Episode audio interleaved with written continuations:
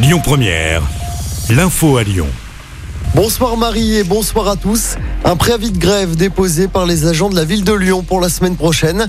La CGT Ville de Lyon l'a annoncé aujourd'hui. Les agents municipaux seront en grève mardi prochain. Ils dénoncent notamment leurs conditions de travail et le manque de personnel.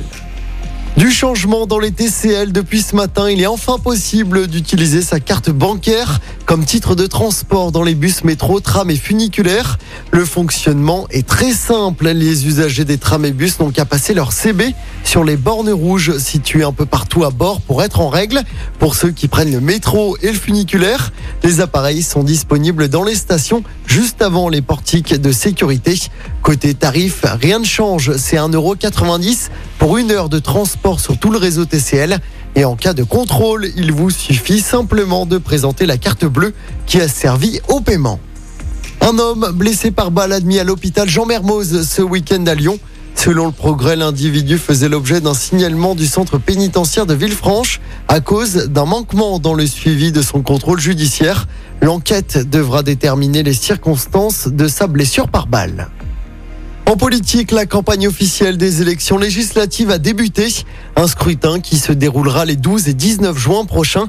6300 candidats sont en lice. Olivier Véran, l'ex-ministre de la Santé, désormais chargé des relations avec le Parlement et de la vie démocratique, était présent à Lyon aujourd'hui.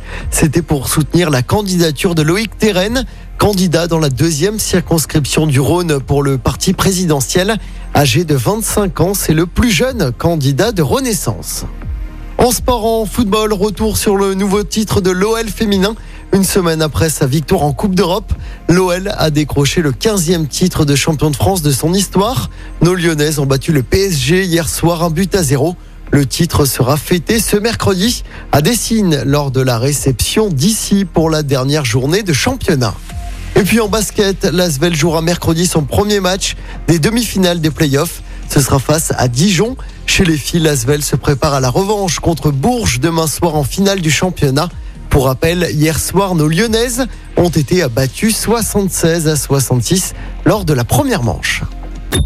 Écoutez votre radio Lyon Première en direct sur l'application Lyon Première, lyonpremière.fr et bien sûr à Lyon sur 90.2 FM et en DAB+.